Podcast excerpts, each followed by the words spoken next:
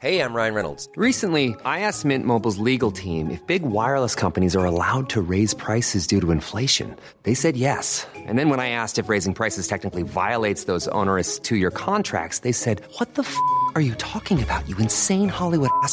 So to recap, we're cutting the price of Mint Unlimited from $30 a month to just $15 a month. Give it a try at mintmobile.com slash switch. $45 up front for three months plus taxes and fees. Promo rate for new customers for limited time. Unlimited more than 40 gigabytes per month. Slows. Full terms at mintmobile.com. Solórzano, el referente informativo.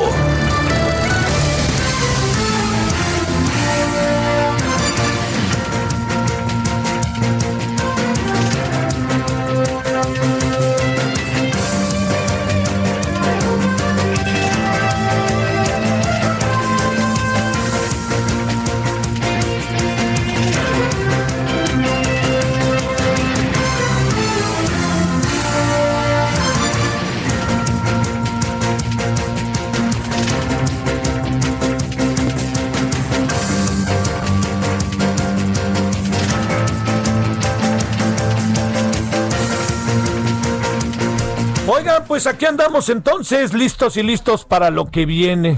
Ahí nomás veo a la señorita Lila Beth correr por del Pentágono a, la, Lincoln, en la cosa del mall, toda esa zona. No me da una envidia que para qué quiere. Pero bueno, ahí está, ¿eh? en primerísima fila para lo que viene el miércoles. Querida Lila, ¿cómo has estado? Mi queridísimo Javier, un gusto saludarte desde la capital de Estados Unidos. Muy bien, aquí ya a dos días de la toma de posesión del próximo presidente de Estados Unidos. Ay, ay, te veo correr y correr, hombre.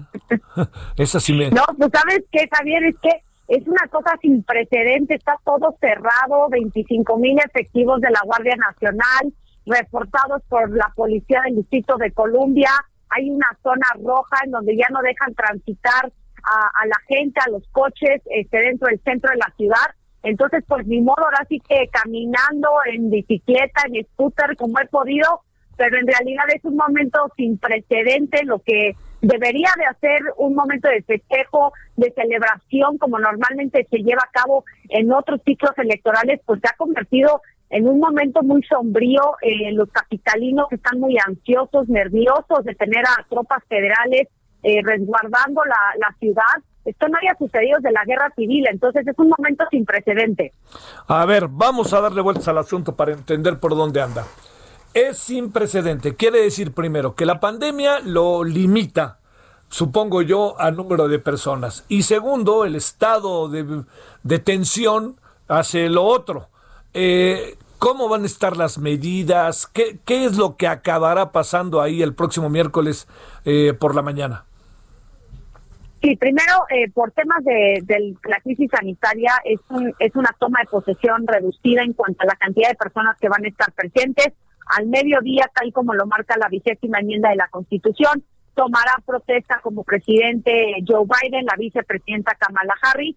Eh, va a ser un, un, ahí en el Capitolio, eh, van a estar la gente más importante, estará también los expresidentes Bush, Clinton, Obama, eh, el expresidente Carter no va a estar por cuestiones de salud, pero eh, el, obviamente el presidente Trump tampoco va a estar presente. Se supone que el vicepresidente Mike Pence estará. Todo se va a transmitir de manera virtual. Normalmente hay una congregación enorme de, de estadounidenses en una, en una en un lugar que se llama el Mall, enfrente del Capitolio, pero está completamente cerrado. Eh, va, se va a llevar a cabo un desfile también eh, después de la toma de posesión, se va a transmitir de nuevo de manera virtual. El himno nacional lo va a cantar Lady Gaga, va a haber una actuación musical por Jennifer, por parte de Jennifer López, pero eh, por ejemplo el baile eh, inaugural en la noche se cancela, los otros eventos que normalmente se llevan a cabo también no se van a llevar, no van a suceder debido a, temas de seguridad y, y, y sanitarios, pero bueno, están haciendo lo posible, Javier. Bueno, a ver, este, eh, lo de, es evidente que Trump no ya dijo que no va, eh, cambien algo las cosas, sé que no es un asunto de obligatoriedad, pero ¿qué clima genera o qué, qué, circunstancia provoca la ausencia de, de, Trump o ya es asunto consumado y a Dios que les vaya bien? Pues mira, yo creo que Trump, la verdad, no nunca quiere, primero nunca concedió la elección, ¿no? Entonces no quiere eh, que lo vean como expresidente de Estados Unidos. Incluso eh, por la mañana del miércoles eh, se va a trasladar a, su residencia en Mar-a-Lago, en Florida, en el Air Force One. Él no quiere que se lo que se lo presten, incluso ya siendo expresidente, cosa que normalmente se lleva a cabo porque el presidente saliente acompaña al presidente electo. Únicamente tres veces en el siglo XIX ocurrió que un presidente saliente no acompañara al nuevo mandatario. Entonces, en realidad no, no, tienen, no tiene un fondo más allá de que pues, Trump como es y, su estilo, pues no quiere que nadie lo vea como un expresidente de Estados Unidos. Pero me parece importante que pueda estar la presencia de su vicepresidente Mike Pence e incluso se, se está discutiendo si va a contar con la asistencia de su hija, de Ivanka Trump, eh, Javier. Este, que esa es otra, ¿verdad? Eh, porque también la hija eh, y, la propia familia como que tenía, me da la impresión de que fue cambiando su actitud, ¿no? Porque eran un poquito como parecían de repente más sensatos y al final también arremetieron contra todo y todo, ¿verdad? Sí, y la familia, como sabemos, siempre ha jugado un papel muy importante dentro del círculo más cercano de Trump. Incluso su yerno Jerry Kushner fue de los personajes más protagónicos eh, durante su gestión. Eh, Ivanka también es su asesor en la Casa Blanca. Entonces, todos han jugado un papel muy importante. Eh, el hecho de que vaya Ivanka me parece que manda una pues una señal de, de amistad de cierta de, cierto punto de vista pero eh, pues también es importante señalar que el día de mañana se espera que el presidente Trump, como una de sus últimas acciones al frente de la Casa Blanca, vaya a emitir más de 100 indultos a distintas personas que pueden incluir a miembros de su familia e incluso a sí mismos. Oye, ¿a poco puede auto? Es decir, eh, ¿en función de qué lo haría, Lila?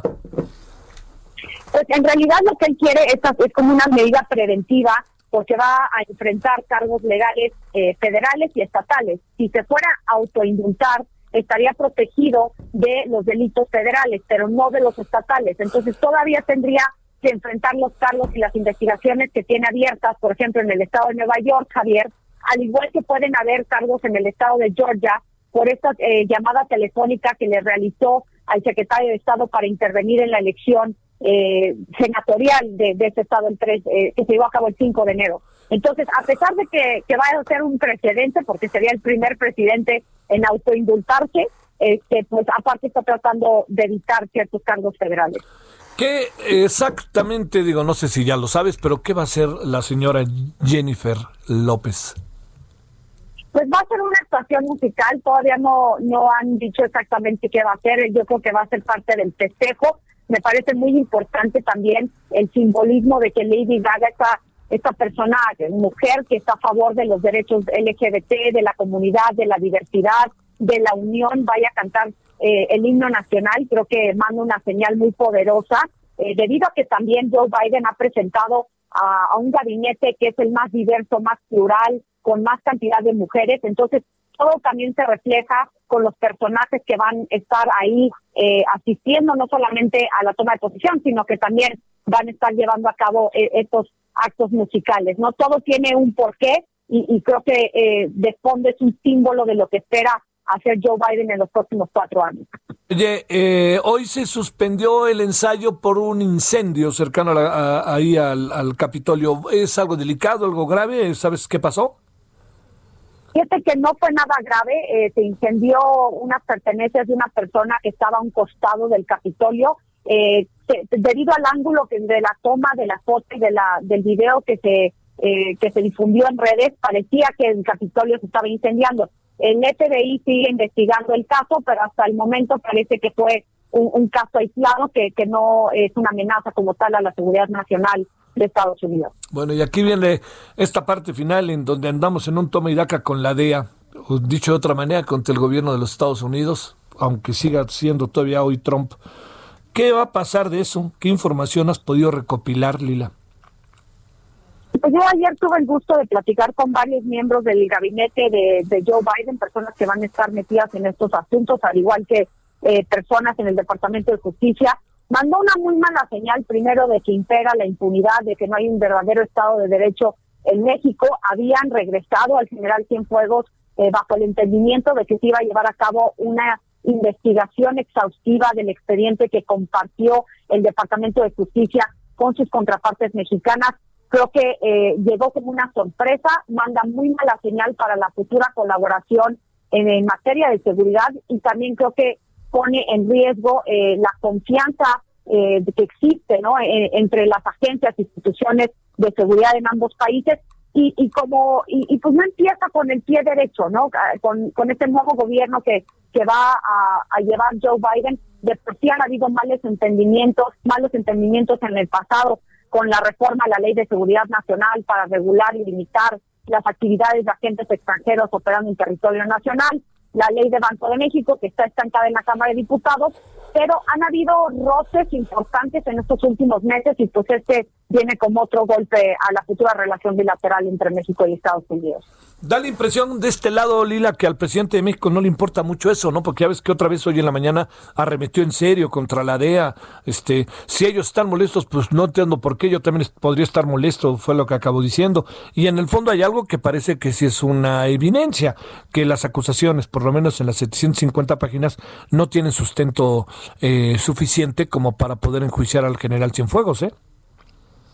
Pues me parece que si no le importa, le va a tener que importar en el futuro próximo, porque más allá de temas de seguridad, van a venir unas cuestiones que sí pueden causarle problemas eh, a México en temas de derechos laborales, en los compromisos ambientales plasmados en el nuevo Tratado de Libre Comercio, van a haber rendición de cuentas y señalamientos puntuales en violación de derechos humanos, en el alza en inseguridad, en feminicidios, e incluso en ciertos eh, ciertas medidas antidemocráticas que se han tomado en este gobierno. Entonces, aunque no le importe mucho en cuanto al discurso, me parece que de fondo el giro de 180 que le viene a la relación bilateral con la entrada de Joe Biden, pues más allá de que no le importe, van a haber cuestiones y hechos porque sí pueden poner en caje a la cuarta transformación.